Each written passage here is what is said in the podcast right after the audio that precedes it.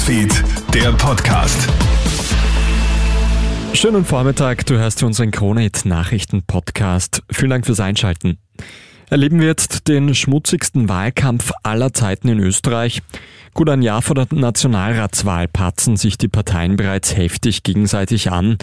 Egal ob FPÖ-Taliban-Treffen in Afghanistan, das SPÖ-Sora-Gate oder die ÖVP-interne Brandrede von Bundeskanzler Karl Nehammer. Die Parteien sorgen für einen Skandal nach dem anderen. Und die politischen Gegner treten dann natürlich dementsprechend nach. Dass es bereits ein Jahr vor der Wahl so heftig zugeht, wundert selbst Politikberater Thomas Hofer. Man merkt eigentlich ein Jahr vor dem regulären Wahltermin jetzt schon die Nervosität. Es wird jetzt deutlich negativer, deutlich gereizter, deutlich aggressiver. Und ich fürchte, dass sich das mit der zeitlichen Nähe zum tatsächlichen Wahltag dann kommendes Jahr noch deutlich verstärken wird. Im niederländischen Rotterdam wurden gestern drei Menschen durch Schüsse getötet, darunter auch ein 14-jähriges Mädchen. Beim Täter handelt es sich laut Angaben der Polizei um einen 32-jährigen Studenten.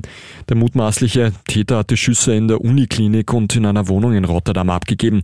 Laut Medienberichten soll er außerdem Feuer in der Klinik gelegt haben. Er ist derzeit in Haft, sein Motiv ist noch unklar. Noch nie war es so heiß. Der September ist der wärmste in der Geschichte Österreichs. Das ergibt eine aktuelle Auswertung der Geosphere Austria. Vom Herbst gibt es bisher noch nicht viel zu sehen. Vielerorts fehlen auch jetzt noch die bunten Bäume. Viele Seen in Österreich laden mit Temperaturen um die 20 Grad auch immer noch zum Baden ein. Das komplette Jahr 2023 könnte eines der allerwärmsten Jahre seit Messbeginn sein. Schuld daran hat natürlich unter anderem die Klimakrise.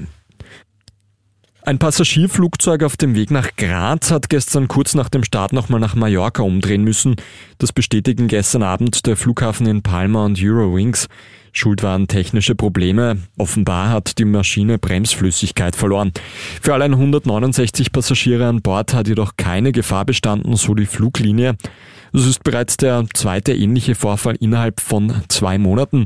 Damals musste ein Flug nach Graz umdrehen, weil die Maschine mit Vögeln kollidiert ist.